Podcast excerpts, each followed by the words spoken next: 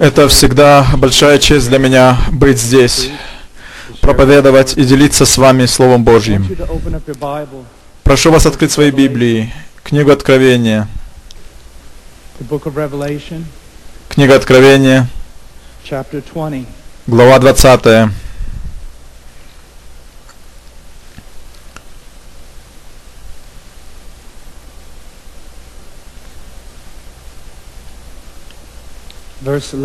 С 11 стиха.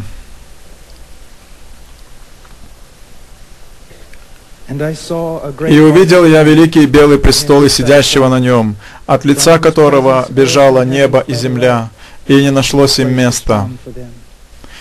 И увидел я мертвых, малых и великих, стоящих пред Богом, и книги раскрыты были, и иная книга раскрыта, которая из книга жизни, и судимы были мертвые по написанному в книгах, сообразно с делами своими. Тогда отдало море мертвых, бывших в нем, и смерть и ад отдали мертвых, которые были в них, и судим был каждый по делам своим. И смерть и ад повержены в озеро огненное. И это смерть вторая. И кто не был записан в книге жизни, тот был брошен в озеро огненное.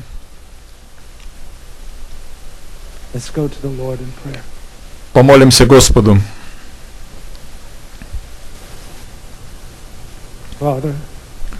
Отче,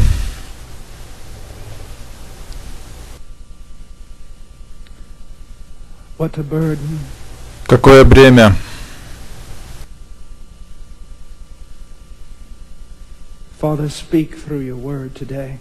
Отче, говори через свое слово сегодня.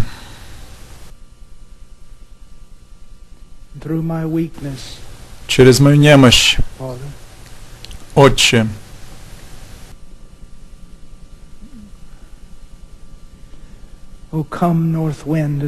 О, приди ветер с севера и повей на все место. Приди южный ветер с востока и запада. Приди ветер Божий и повей на сие место. Принеси истины твоему народу и тем, кто не твой народ. Яви эти истины здесь.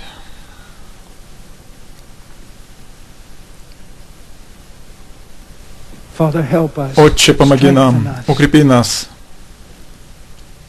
и мы будем поддержаны. Во имя Иисуса. Аминь.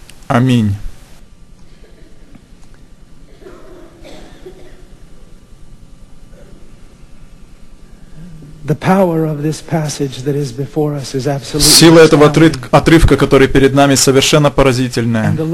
И любовь, которая необходима для того, чтобы проповедовать это более той, которую имею я.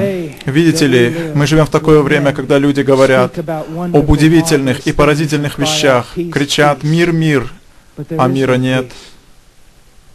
Подчас мы призваны в каком-то смысле испортить им вечеринку, и сказать «стоп», вопить и просто кричать «остановитесь», задумайтесь на минуту о конце ваших дней, к чему вы направляетесь. и что на самом деле говорит Христос в полноте Своего Слова. Как же так, что мы так часто склонны предаваться тому, что угождает нашей плоти, и отказываемся посмотреть на поезд, который приближается? Да, может быть, это медленный поезд, но все же это поезд по определению. Поезд, и он приближается. Это день, когда все люди предстанут ноги пред Богом. Каждый. Как я часто говорю, я не, не потеряю сон, потому что вы не имеете чувства собственного достоинства. Я не потеряю сон, потому что в вашей чековой книжке баланс не сходится. Или вы, вы живете хуже других. Муж Божий теряет сон ночью из-за этого. Этого, реальность которого пред нами, реальнее того, что вы можете попробовать, или потрогать, или понюхать, или почувствовать этим утром. Это реальность суда Божьего. Так прежде всего, он начинает, говоря «затем». Буквально в греческом это есть «и». И то, что делает Иоанн, он обращается к предыдущему тексту. И что же происходит в этом тексте, который предшествует суду? Бог раз и навсегда полагает конец дьяволу. Бог раз и навсегда низвергает сатану и его дела, наводя порядок в своем создании, приготавливает его для нового творения.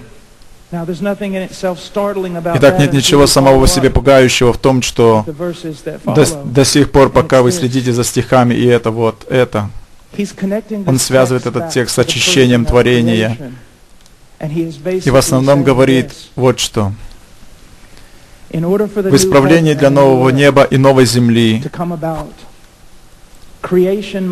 входит очищение творения от великого противника сатаны. И после того, как он не свергнет дьявола, он берется за другого врага, за человеком.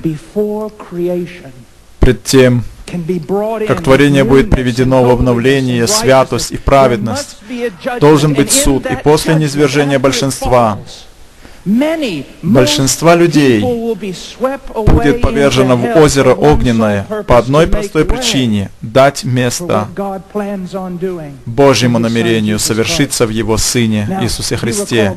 Если вспомнить историю о скряге Эбенезере из Диккенса, то он имел опыт выхождения из своего тела и был взят ангелом. Так он посетил многие дома и слушал разговоры людей, хотя те его не видели. И находясь в одном из домов, он видел собравшихся людей, говоривших что-то ужасное о каком-то человеке. Они говорили такие ужасные вещи, что он почти пожалел того человека, хотя и не знал его. И когда они произнесли его имя, Эбенезер, он понял,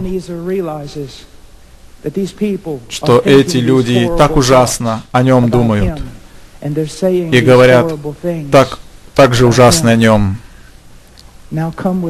Теперь давайте со мной на секунду. Пойдем на Божье совещание. Идет большое обсуждение, и ты как муха на стене подслушиваешь и слышишь Бога, говорящего, пред тем, как мы сможем внести наше новое небо и новую землю, мы должны избавить творение от столь гнусного и подлого существа, так загрязнившего его.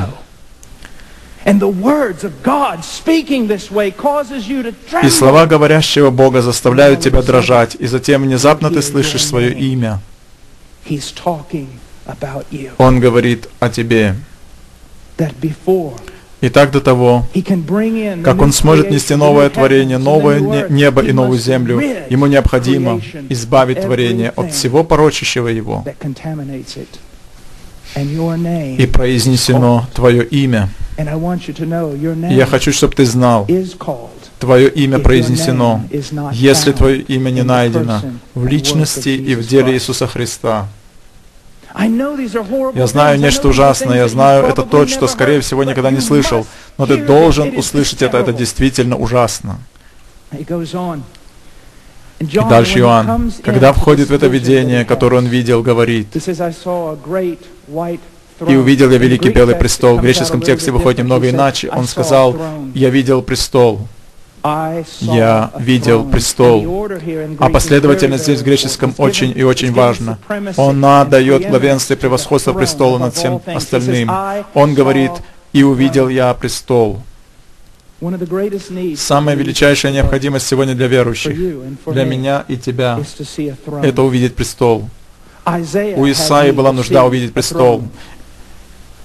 Когда царь Ози умер, он увидел Господа, сидящего на престоле. У Иезекииля была нужда увидеть престол. Иеремии нужно было увидеть престол. Иезекииль особенно нуждался в том, чтобы увидеть престол.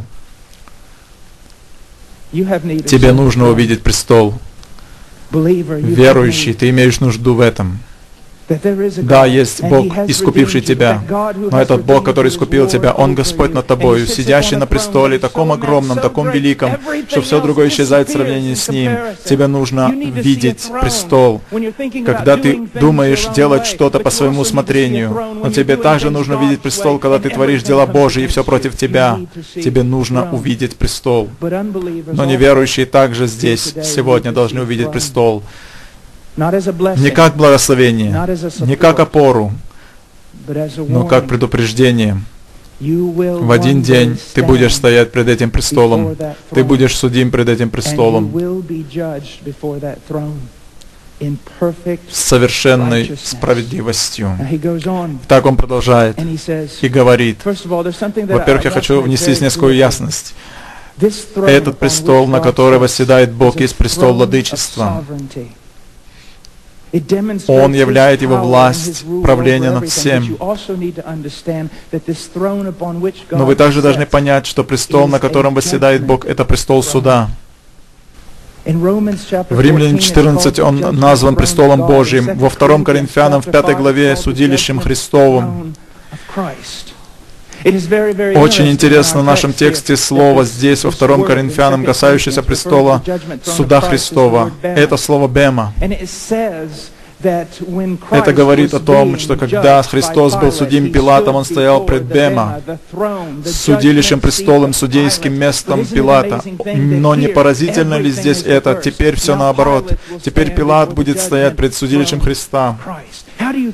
Как вы думаете, он будет чувствовать себя в тот день? Ведь он обращался с Христом как будто с ничтожеством. Он использовал Христа для сделки с Иродом. Он заложил Христа, как будто он ничего не, не значил. И вот сейчас Пилат стоит пред Христом. И ты скажешь, бедный Пилат, нет, мой друг, бедный ты,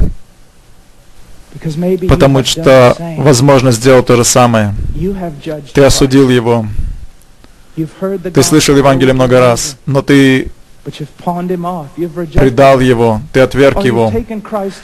Или же ты взял его себе вроде как одежду небрежного фасона. Иисуса было достаточно лишь для того, чтобы сделать тебя религиозным. Но ты не понимаешь, тем образом, как ты представляешь себе сейчас Христа, это ты судишь Его. Тем способом, каким ты служишь Ему, ты судишь Его. Это не просто непослушание, это говорит о том, как ты смотришь на Христа и как ты обращаешься с Христом. Далее, этот престол, великий престол, греческое слово, использованное здесь «мегас», от которого мы получили слово «мега». Оно означает нечто огромное. Это слово можно перевести как вид, размер, масса, вес, окружность, мера, прочность, шкала, высота, почет, достоинство, власть и сила. Все это заключено в этом слове величия, находящегося в престоле нашего Бога и престоле суда, пред которым ты некогда встанешь. Это величие показано еще тем фактом, что подножием для него служит вся земля. Послушайте, что говорит Писание. Исаия говорит, «Так, говорит Господь, небо престол мой и земля подножие ног моих». Никогда не было на земле такого царя, который бы владел целым континентом и мог удержать его. Великие цари, пред которыми бы мы трепетали, и большая часть мира трепетала бы, не владели даже частью земли. Но этот царь, перед которым вы будете стоять, этот царь, который будет судить вас, настолько велик его престол, что он ставит свои ноги на эту планету. Он кладет свои ноги на земле. Потом, как велика его сила, как велика его власть, как велик тот, перед которым ты предстанешь. А вот нечто другое, говорящее о величии этого престола. Так, Иоанн подходит к этому видению. Я хочу, чтобы вы подумали об этом. Иоанн подходит к этому видению и говорит, «Я видел престол». Но разве вы не знаете, что там практически было бесчисленное множество людей, стоящих пред престолом? Море, океан людей настолько далеко, как мог увидеть глаз, но Иоанн не упоминает о ком-либо из них. Вы видите это? Он не замечает их совсем, потому что тот на том престоле столь велик, что все остальное просто исчезают.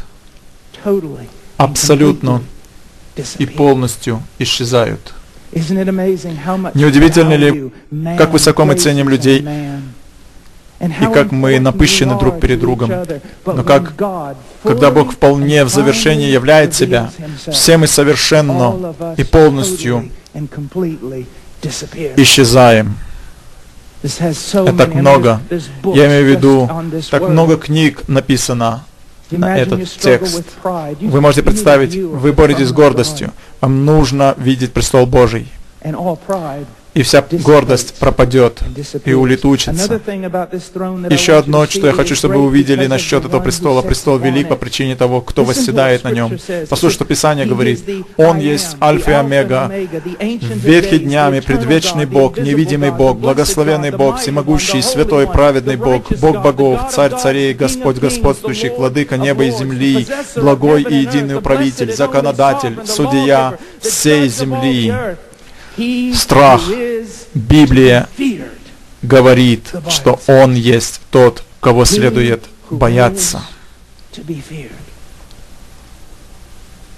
Навуходоносор сказал так, «По окончании же дней тех я, Навуходоносор, возвел глаза мои к небу, и разум мой возвратился ко мне, и я благословил Всевышнего, восхвалил и прославил Пресносущего, For his dominion is an everlasting dominion, and his kingdom endures from generation to generation. All the inhabitants которого владычество, владычество вечное, которого царство в роды и роды. И все живущие на земле ничего не значат, по воле своей он действует, как в небесном воинстве, так и живущих на земле. И нет никого, кто бы мог противиться руке его и сказать ему, что ты сделал. Таков Бог Библии. Одна из причин, почему я проповедую о том, что случилось с Навуходоносором, это то, что он сказал, «Возвел глаза мои к небу, и разум мой возвратился ко мне».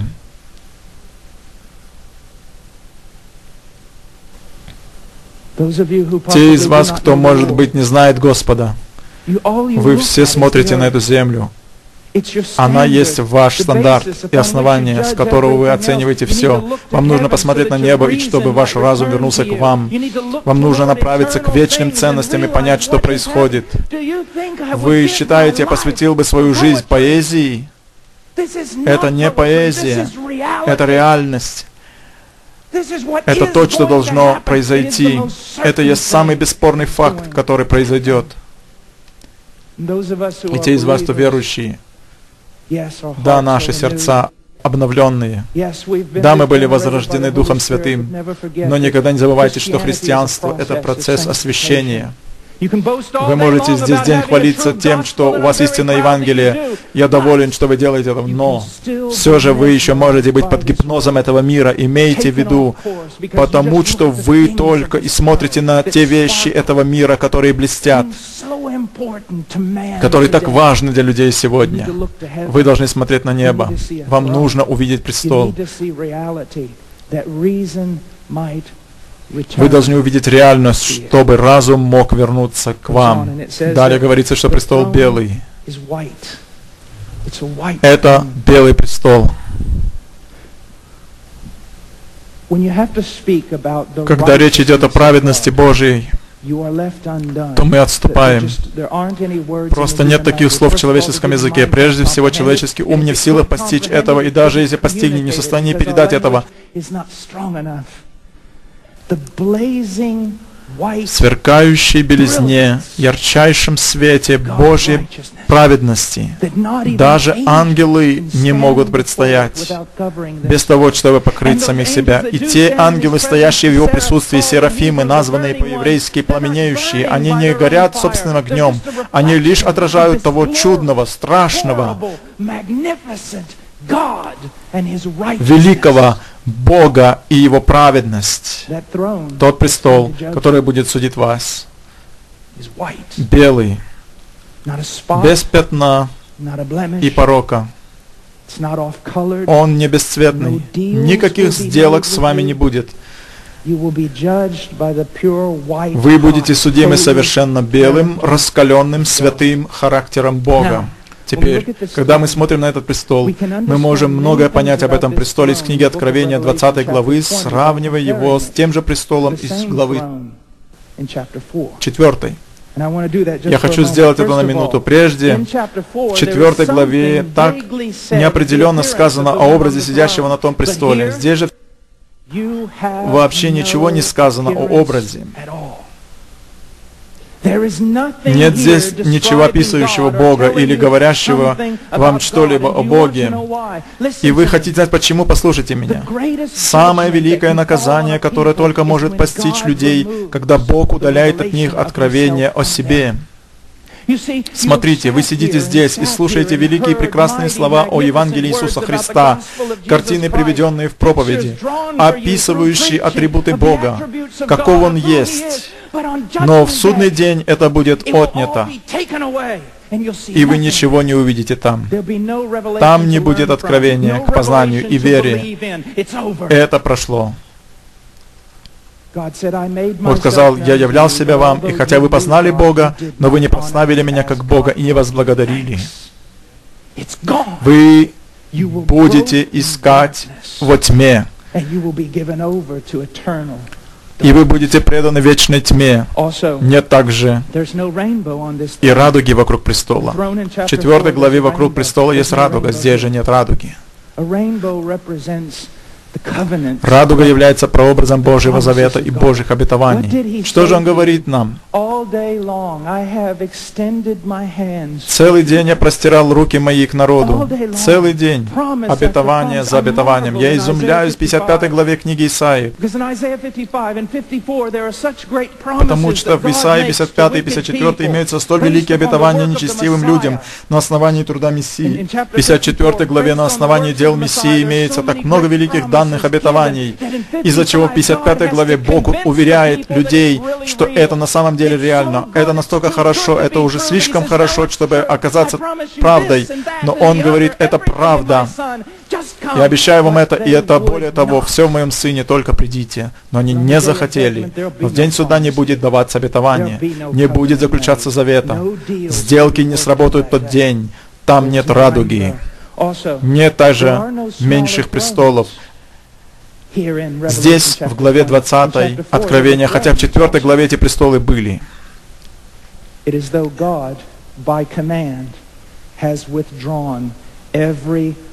Бог повелел убрать все престолы. И Бог говорит, нет, эти люди будут иметь дело со мною одним. Не будет там ангелов, восседающих на престолах и готовых по моему сигналу идти и звать, передавать слово им. Нет никого там послужить им. Нет я, я их Бог. Я говорил им готовиться встрече с, с их Богом. Они этого не сделали. Теперь я сам буду разбираться с ними. На том судилище нет также хора ангелов, нет радостного пения, не слышно ни одного радостного возгласа.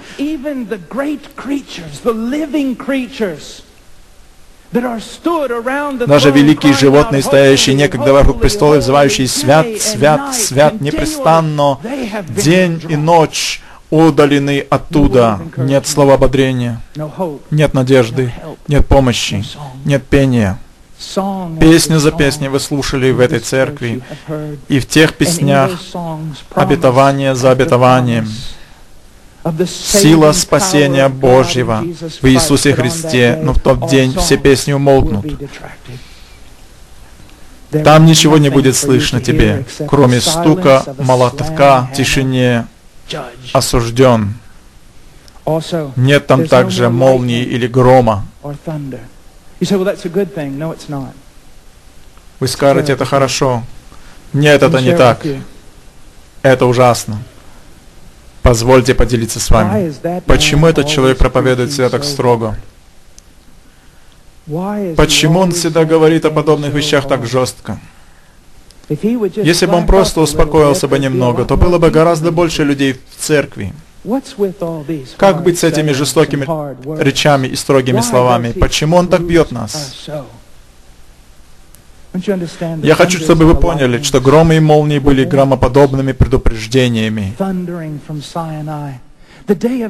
Синая, день суда, когда Бог судил Адама и Еву. Неужели вы не понимаете, эти суды были также и, ак и актами милости? Он сказал, ты будешь жить в падшем мире, ты постоянно будешь потеть, и ты все время будешь страдать. Это я взываю к тебе. падший, падший, обратись, покайся, приди и будь спасен. Всякий раз, когда женщина рождает в муках, это Бог взывает. Ты, падшая, падшая, обратись ко мне и будешь спасена. Каждый гром, каждая молния стеная была. Ты не можешь соблюсти закон, тебе нужен Спаситель. Любые громы и молнии в проповеди, всякое строгое слово, это Бог говорит, смотри, это реально.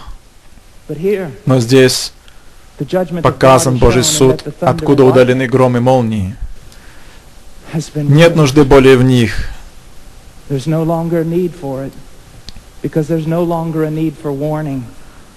Так как нет нужды более в предупреждениях, потому что предупреждаю только тогда, когда надо получить обетование. Когда же обетования оставлены, нет нужды в предупреждении. Также там нет светильников, представляющих Божий Дух. Дух Божий является единственным посредником, которым человек может спастись. Вся благодать и все богопознание сообщалось человеку через действие Святого Духа. Но здесь день суда Дух ушел, а без Него нет надежды спасения. Нет также небесной дороги, ведущей обратно к Богу. И нет там стеклянного моря, представляющего мир с Богом. Оно ушло.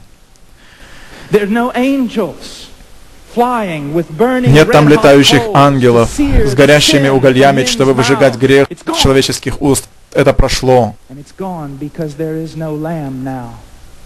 Это все ушло, потому что нет агнца теперь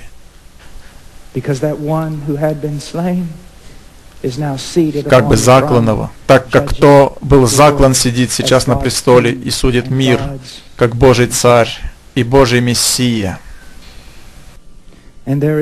Нет там и трубного глаза глаголющего, как в первом стихе «Взойди сюда, приблизься». Есть только резкий голос, говорящий «Отойдите от меня, делающий беззаконие, я никогда не знал вас». Вы можете представить, я не говорю это, чтобы причинить вам боль. Я не говорю это, чтобы наступить вам на мозоль или испортить вам день, но вам необходимо увидеть всю серьезность отвержения Христа. Тот день Бог сам скажет, вы попирали ногами моего сына. Вы называли кровь завета нечистой, как будто это была свиная кровь. Вы оскорбляли моего духа благодати. Отойдите от меня, делающие беззаконие. Это произойдет. Это будет. Сидящему на престоле. Кто же сидящий на престоле? Ну, как я сказал, Библия говорит, что Бог сидит на престоле, Бог Отец. Библия также говорит, что Иисус Христос, Его Сын сидит на престоле. Это называется судилищем Христа и судилищем Бога. И в этом цель Иоанна не разграничить, не разделить или же обособить. Это просто говорит, что в тот день ты будешь судим полнотой божества. Это не будет плотников сын, это не будет кроткий и смиренный Иисус, это не будет пастух с собачкой. Это будет Бог с явленной полностью, божественной полнотой и со слепительной святостью и праведностью. Нам следует обратить внимание также на то, что тот, кто на, на престоле сидит, Просто посмотрите, он сидит. Сам факт, что Бог сидит на престоле, говорит о постоянстве, о совершенном и прочном владычестве. Он не беспокоен, он не тревожен. Это не застало его врасплох. Этот мир будет пойман с поличным, а не Бог. Он наметил это еще от вечности. Это напоминает мне отрывок из второго псалма, где говорится, «Зачем метутся народы, и племена замышляют тщетное, восстают цари земли, и князя совещаются вместе против Господа и против помазанника Его. Расторгнем узы их и свергнем себя оковы их, живущий на небесах посмеется. Господь поругается им». Понимаете, день суда, все творение, которое в аде, все творение, когда-либо жившее на земле, все творение полностью воскреснет пред сидящим на престоле. У них не будет сил воскреснуть самим. Это как муха бьется об гранит. Это Бог, с кем вы будете иметь дело. Каждый из вас. Это вас не страшит? Если кровь Христа не ваша надежда, то это должно вас устрашить.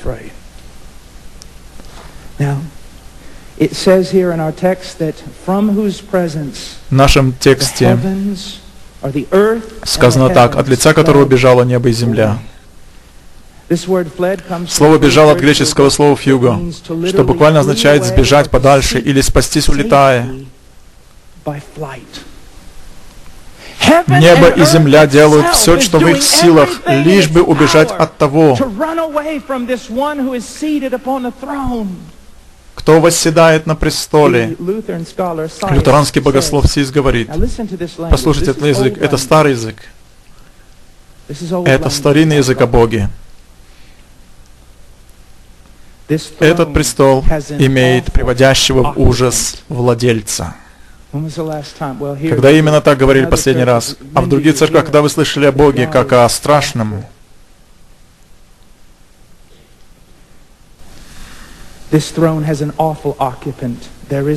Нет названия, ни фигуры, ни формы, но лишь страшное, таинственное, бесстрастное присутствие, какое только может быть невыразимое, неописуемое, вечного божества. Там ничего нет, кроме нескрытого присутствия всемогущего, столь ужасающего, что все, вся земля и небо, кажется, бежит пред ним. Теперь же обычным языком библейским. Позвольте, я прочту несколько стихов. В Псалме 74, 3-4 говорит, Бог говорит, «Когда изберу время, я произведу суд по правде, колеблется земля и все живущие на ней». Псалом 96, 5. «Горы, как воск, тают от лица Господа, от лица Господа всей земли». Это просто ужасает. Столько людей хвастаются своим величием. Они растают пред ним, как крохотная восковая фигурка от жара печи. Вчера вечером я с женой видел типа программы модернизации домов, и они пришли в квартиру студентов колледжа, чтобы сделать ремонт там. Один из них рассмеялся и спросил, что это. Он ответил, мы назвали нашу квартиру храмом красного и бархатного Иисуса, которого мы купили на распродаже домашней утвари, типа статуи Иисуса с полметра, одетую в бархат и имеющую прорезь. Это была копилка для монет. И те сказали, вот почему поставили это посередине комнаты и почему назвали ее храмом красного бархатного Иисуса. Копилка. Я не знаю, кого мне больше жалеть, их или того глупого человека, который ради Христа сделал эту вещь, думает, что она принесет честь Иисусу или христианству. Послушайте, вы говорите, это вообще противно, что кто-то такое делает. Но врач, исцели себя самого. Не знаете ли вы, что делаете то же самое? Как часто я делаю то же? Разве это не видно или непонятно? Not realizing who this is. Playing as Играемся, как говорит Венс Хавенер. Играемся Божьими алмазами, как стекляшками. Одно дело, когда касается моего самого ценного, разрушения моего дома, уничтожения моей одежды. Посягательство же на моего ребенка это совсем другое дело. Пренебрежение к моему ребенку это совсем другое дело. Это вызовет бурную реакцию. Бог любит своего сына. И те, кто рассматривают сына как красную бархатную копилку, растают пред ним в тот день. Что это значит? Я хочу, чтобы вы задумались над чем-то. Представьте, что вас молодой или пожилой человек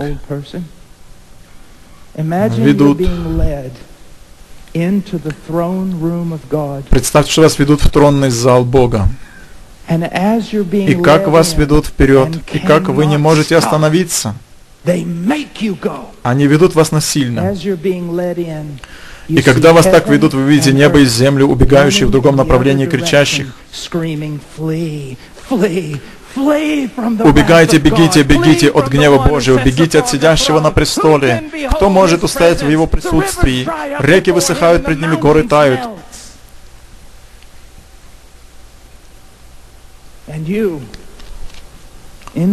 А ты, ничтожная мошка, собираешься предстать пред лицо того, от которого бежит вся тварь в ужасе. И затем подумайте, как вы шагаете сами туда, полные самодовольства. И христиане это хорошее слово для вас тоже. Гордые своими достижениями, тем, что вы имеете титулами и владениями, и этим, и тем. Как вы маршируете в этот большой зал, и вы видите, все мирское, не вечно, пролетает мимо в обратном направлении, в направлении к уничтожению. Вы будете спасены, но как бы из огня. Все погибло. Что это значит? Это значит вот что. И мир проходит, и похоть его, а исполняющий волю Божию пребывает вовек. Это слово говорит 1 здесь, и мир 2:17. проходит. Это означает буквально, и можно так перевести, вытеснен.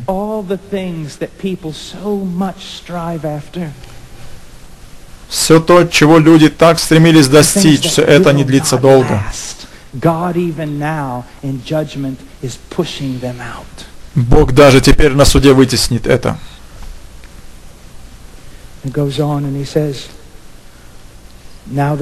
Он продолжает и делает следующее заявление. «И увидел я мертвых, малых и великих, стоящих throne». пред Богом». Иоанн говорит, я видел the necros. некрос. It's horrifying. Это ужасно. I saw tus necros. Я видел тус некрос. Я видел мертвых, Речь о массе людей, которых он называет только одним именем. Мертвые. Я видел их там. Сис пишет. Великие и малые, большие грешники и маленькие грешники. Вот то, что вам нужно сегодня здесь, and Mussolini. Не только большие, не только Гитлер, Муссолини, Фидель. Он говорит, я видел больших грешников, малых грешников, правителей, правителей, подчиненных, знатных, the learned and the и ученых, и невежд, благородных и вульгарных, воспитанных и неотесанных, императоров и нищих. Все они одинаково были там. Мы не читаем о белых одеждах, о чистом бессоне, о пальмах ветвях, ничего, кроме ноги грешников, перед неприкрытым величием восседающего на престоле всемогущего в ожидании своей вечной участи. Почему Сис дважды, как мы читали, упоминает ногих людей? Это очень важная сторона суда. Я не хочу быть пошлым, И надеюсь, вы не станете посмеиваться над этим. Знаете, если бы вы внезапно поняли и, и увидели бы себя посреди этой церкви прямо сейчас, в эту минуту, нагими, как было бы вам стыдно? Это было бы ужасно. Это было бы совершенно ужасно. И вы знаете, даже если бы вы полностью одеты и должны встать перед Богом, наполнены на короткое мгновение Его славы, и вы им покрыты настоящей одеждой, вы все равно будете еще бояться. Посмотрите на Исаию. В, тот, в год смерти царя Ози видел я Господа, сидящего на престоле высоком превознесенном. Вокруг него стояли серафимы, и у каждого по ней, из них по шести крыл. Двумя закрывал каждое лицо свое, двумя закрывал ноги свои, двумя летал, и взывали друг к другу, говорили, «Свят, свят, свят Господь Савов, вся земля полна славы Его». И поколебались верки врат от глаза восклицания и дом наполнился курением, и сказал я, «Горе мне, погиб я, ибо я человек с нечистыми устами, и живу среди народа также с нечистыми устами». Там было всего лишь проблеск славы. Это было не то, что вы видите здесь. Это был мгновенный проблеск сокрытие божества и защищенный человек, человек, который к тому же был святой, христианин, принадлежащий к искупленным, и все-таки находился в таком присутствии и проклинал себя. Так это на древнееврейском. Теперь представьте открытое величие Бога. Нет защищенной стены, защитной стены, ничего не стоит между вами и полнотой божества. И при том вы стоите ноги не просто физически, но все грязное и гадкое, что вы только делали, открыто пред огнем Божьей святости. Далее.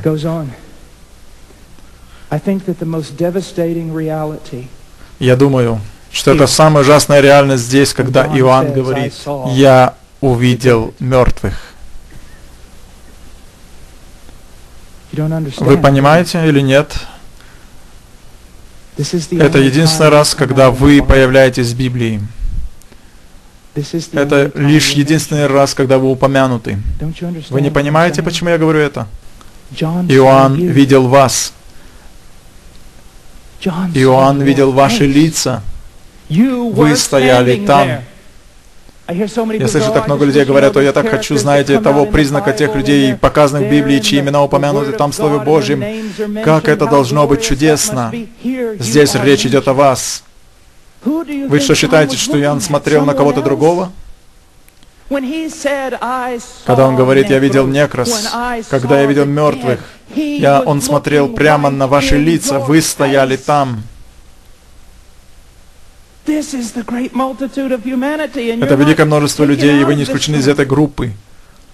Видит вас там. Вы не понимаете, это вы, это история про вас. Вы тот самый скряга Эбенезер, и это то, где вы есть. Он говорит, я видел их, я видел их, и говорит о великих и малых, великие. То же самое слово употреблено для описания Божьего престола, и только при абсолютном условии, когда это слово употребляется лишь в отношении к Богу, Он велик. Но когда величие приписывается человеку относительно, то есть Он велик в сопоставлении с другим человеком, но, но не в сравнении с Богом, Позвольте мне прочесть вам Божье мнение насчет величия человека пар, являющийся на малое время, а потом исчезающий. Даже не твердое вещество, а пар. Псалом 61. «Сыны человеческие только суета, сыны мужей ложь. Если положить их на весы, все они вместе легче пустоты». А затем один из моих, я не скажу любимых, но этот текст правдиво говорит мне все о человеке. Перестаньте вы надеяться на человека, которого дыхание в ноздрях его, ибо что он значит? Бог говорит, человек это ничто, кроме одного носа, полного воздухом.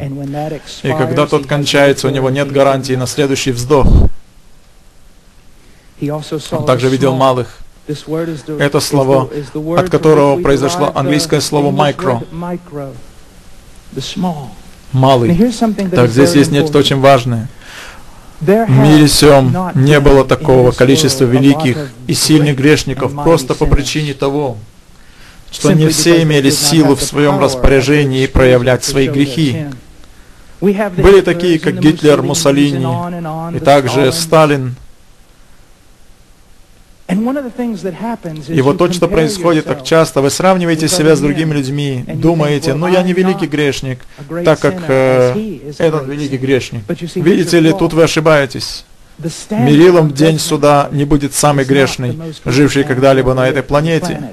Стандартом на суде будет самый праведный человек, который когда-либо жил на этой планете. У наших братьев-реформаторов есть понятие, они постоянно говорят, что человек будет судим по закону Божьему.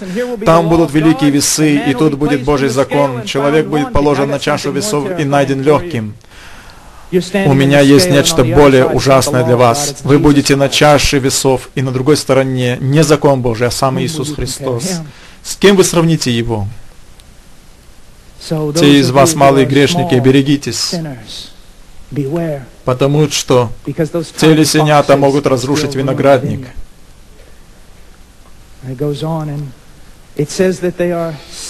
Продолжая далее, он говорит, они стояли пред престолом. Я проповедую так часто и дословно, что если бы не благодать Божьей, сознание того, что кем я был там же, и если бы не моя жена, которая пытается научить меня дисциплине, я был бы в буквальном смысле спустился бы в собрание и схватил бы людей за шиворот и говоря, по крайней мере, сядьте ровно, когда я проповедую Божье Слово. Хуже всего в христианских школах они сидят там небрежно и разваливаются на спинку и смотрят на тебя с надмением. Я хочу, чтобы вы что-то узнали.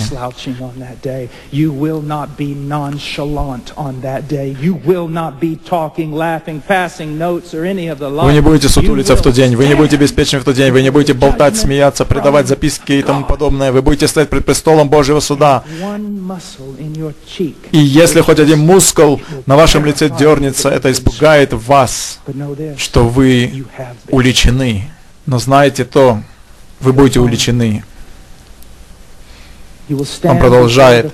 Вы будете стоять пред престолом Божьим, и есть что-то, что я хочу отметить. Вы знаете, что делает это вдвое ужасней. Это то, что вы были предупреждены. У вас нет извинения, вы были предупреждены. Вот что делает ужасным. Амос говорил вам, приготовьтесь к скрытению Бога твоего.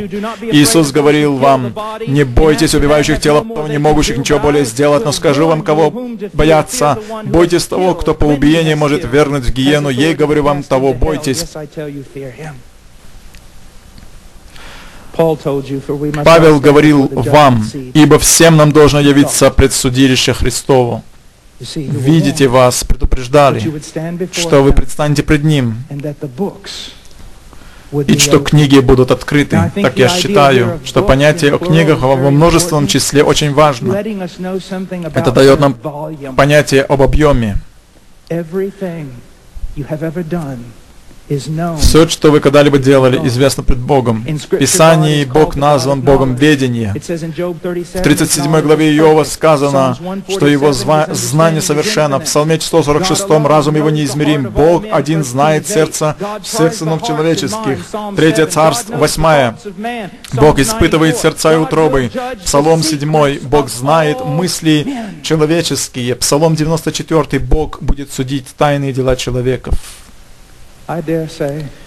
Я полагаю, что если бы узнали, что я обладаю всем знанием всего, что вы когда-либо думали, совершали и сказали, и стоял бы здесь прямо сейчас и объявил бы, что я скажу всем про все про вас, вы были бы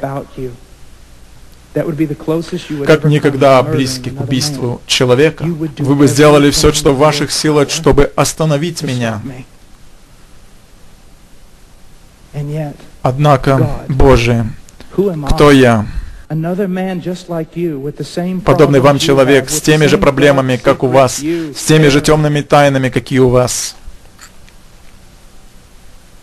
Вы не хотите, чтобы это открылось перед нами, хотя мы точно такие, как и вы. Это бы убило вас, знать, что самые темные тайны ваши стали известны даже тем, кто как один из вас, такой же, как и вы сами. Тогда представьте быть узным Богом, чья святость не может быть ограничена, увидена или описана. Говорится, иная книга раскрыта, которая есть книга жизни. Вы скажете, о ничего, из этого не имеет отношения ко мне, я в книге. Oh, О, мой дорогой друг, как ты знаешь, что ты в этой книге? Как ты знаешь? Я исколесил весь мир. Подавляющее большинство всех людей, кому я проповедую, члены церкви, верящие, что они в той книге, потому что однажды помолились молитвой покаяния. Если спросишь "Are you их, вы saved?" they спасены, Они не скажут даже "Ah, чего-то наподобие «да, потому что я взираю на Христа, и я возрастаю в святости». sanctification." No, their Нет, вся их надежда на вечность покоится на "I этом. Я был искренний однажды, когда я evangelist." молился с евангелистом. only Это то единственное основание, на которое они указывают, чтобы сказать, что их имя было записано в книгу жизни. Но хочу, чтобы вы послушали также, Робертсон пишет, «Мы спасены по благодати». Так как Робертсон, возможно, учитель греческого языка номер один в Южной Баптистской says, "We are saved by конвенции, и это история, и он говорит, мы спасены благодатью, но, наконец, характер — это проверка плода дерева. Он говорит, это видно сквозь Писание, хотя Писание учит о спасении по вере, спасение есть дело Божье, оно относится к благодати. Вам нужно понять, что спасение есть сверхъестественное дело Божье, чтобы изменить характер человека, и оно производит плод. Matthew 7, 19 through 20. Every Матфея tree that 7, does not 19, bear 20. good fruit is «Всякое дерево, не приносящее плода доброго, срубают и бросают в огонь. You Итак, по плодам их узнаете их».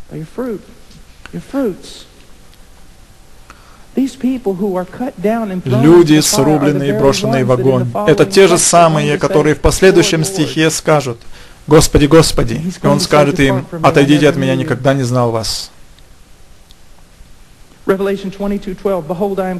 Откровение my reward is with me 22.12. to «Все гряду скоро, и возмездие мое со мной, чтобы воздать каждому по делам done». его».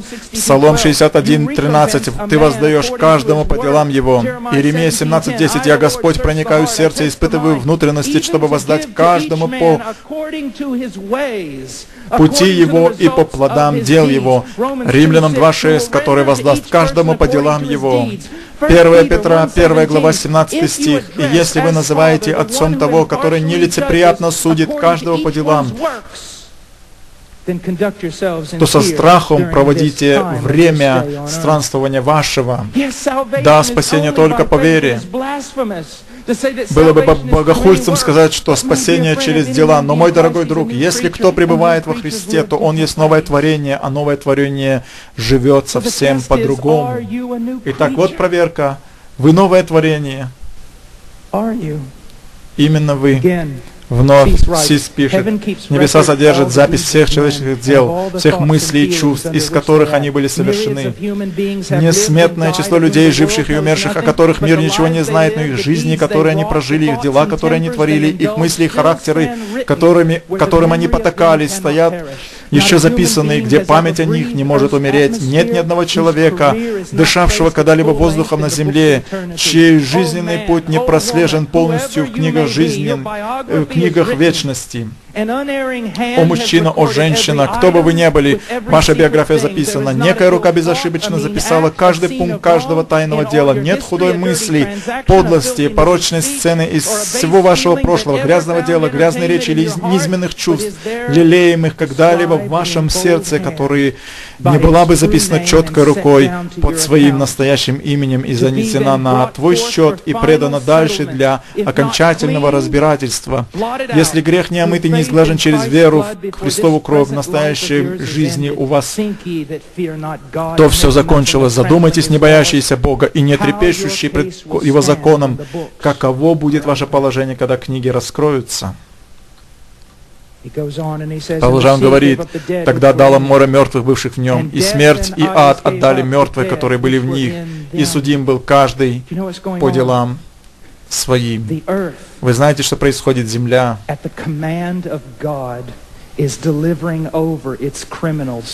по, по повелению Бога предает преступников Ему. Бог дает повеление земле, и земля отвечает, «Я подниму их и отдам их тебе». Народ израильский был предупрежден, когда я приведу вас в землю обетованную, и вы станете жить в идолопоклонстве и грехе, и восстанете против меня, то земля сама извергнет вас оттуда.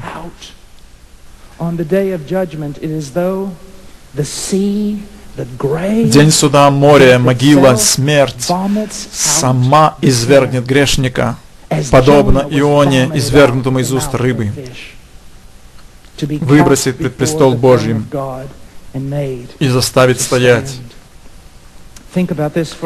Подумайте об этом на минуту, когда Давид восстановился после восстания Авесолома, то Савей, сын Бихри, решил пойти против Давида. Он решил восстать против власти, попытаться собрать группу людей. Наконец, люди Давида пришли за ним. Он же ушел и скрылся в городе Авель-Беф-Мах. И люди Давида подошли близко и собирались разрушить стены города, и внезапно появилась одна умная женщина, наклонилась из окна и спросила, почему вы осаждаете город? Они ответили, из-за Савея. Она сказала, ну, мы выдадим вам его, не разрушайте нас. Вы представляете ужас? Ужас сознания Савея, когда он слыш, услышал эти слова. Весь город ополчился на меня, они собираются схватить меня, убить меня, вышвырнуть меня через стену, чтобы им самим не быть наказанными.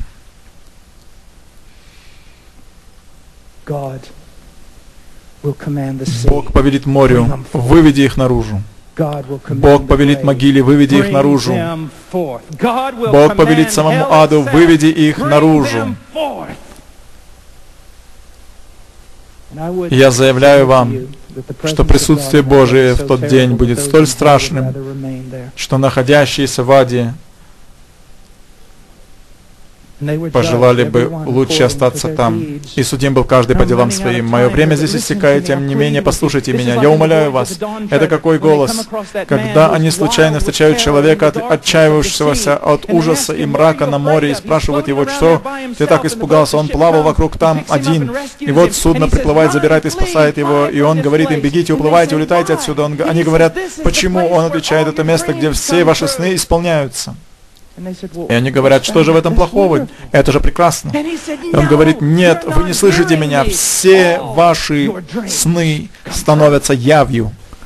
Они разворачивают это судно и со всей силы всех своих матросов, какой они имели, убираются прочь с выражением ужаса на их лицах. Вы видите, они не слышали это первый раз. Библия повторяет это. «И судим был каждый по делам своим». И опять «И судим был каждый по делам своим». Почему она делает это? Вы не слушаете. Если вы не основываетесь на Иисусе Христе, то вы будете судимы по своим делам. Пусть Дух Святой сделает это ясным для вас. Пусть Он сделает это понятным вам. Говорится, и смерть, и ад повержены в озеро огненное. Это смерть вторая. Озеро огненное. Это для христиан это прекрасная весть. Агнец победил. Смерть поглощена. Для грешников это ужасно, потому что они видят Бога, бросающего смерть в озеро огненное. Это только прелюдия того, что Бог сделает с ними. Учитель греческого Альфред пишет, смерть вторая — Подобно тому, как существует вторая и высшая жизнь, существует также и вторая более глубокая смерть.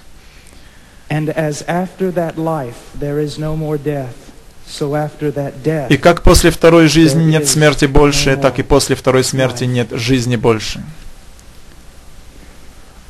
Я хочу прочесть нечто перед тем, как я завершу слово. Я хочу прочесть из Сиса. Вот что Заметьте, кто же в этом месте, кто собирается бросать. Я слышал так много проповедников, говорящих, Бог никого не бросает в ад. Мой дорогой друг, это Он делает. Иисус сказал нам, что это делает Он. Бойтесь более того, кто может и душу, и тело погубить в гиене. Это Бог, бросающий в ад. Вы скажете, хорошо, но мне не нравится такой вид христианства, мне жаль, но это единственное, которое у вас есть.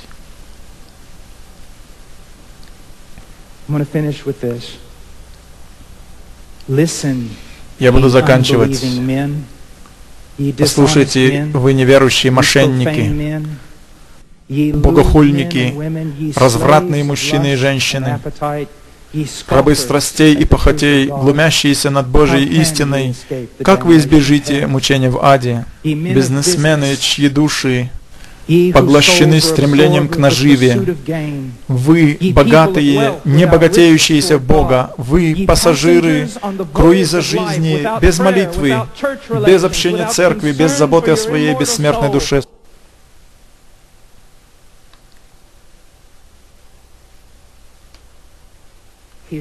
Слушайте. Преисподня расширилась и открыла свой рот без меры, и ваша слава, и ваше богатство, и ваше великолепие, и ваше веселье сойдут в нее.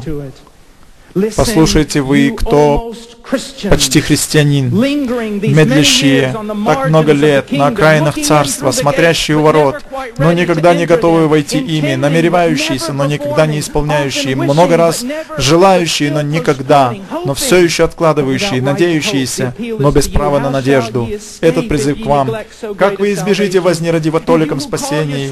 И вы, называющиеся христианами, но забывшие свои обещания завета, вы как жена Лотова. Вы вышли из города греха и смерти, но вы поколебались на полпути и остановились, чтобы оглянуться. Вы крещенные Иуды. Вы из любостяжания уловляете льстивыми словами, вы торгуете Божьей благодатью. Суд вам давно готов, и погибель ваша не дремлет.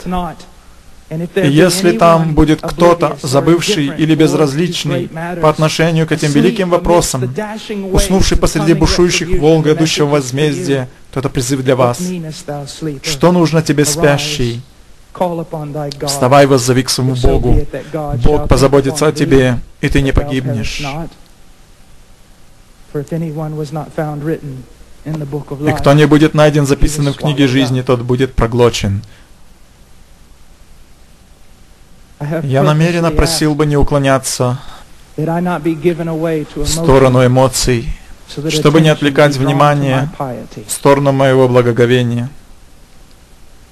Ни слез, ни волнений, чтобы вам смотреть на благочестие человека. Это лишь простая голая правда. И это еще не вся правда. Есть еще другая славная и великая истина о любви Божьей, о милосердии Божьем, но эта истина и одна из важных. Спасайся сегодня. Там будут находиться люди на каждом из входов. Мы останемся здесь с вами. Мы будем говорить с вами о делах Божьих. Может быть, вы рассержены, тогда пусть ваша рассерженность подведет вас к задаванию вопросов. Но не покидайте это место без Иисуса. Вы увидите вот этот труд проповедника. Представление и родство. Вы будете жить или вы умрете. Все это делается Христом с Ним. Изберите сегодня, кому вы будете служить. Руки благодати простерты. Приходящего к Нему Он не, изгон, не изгонит вон. Спасение предложено даром и дано даром. Достаточно благодати креста Христова, чтобы спасти 10 миллиардов миров, таких как наш. Придите к Иисусу сегодня. С вами не обойдутся грубо. Вас не забросают вопросами. Мы сядем там с Писанием и поможем тебе. Надеемся найти путь истины. Помолимся. Отче, прошу, помоги людям, Господи, помоги этим людям, спаси их, благослови их. Аминь.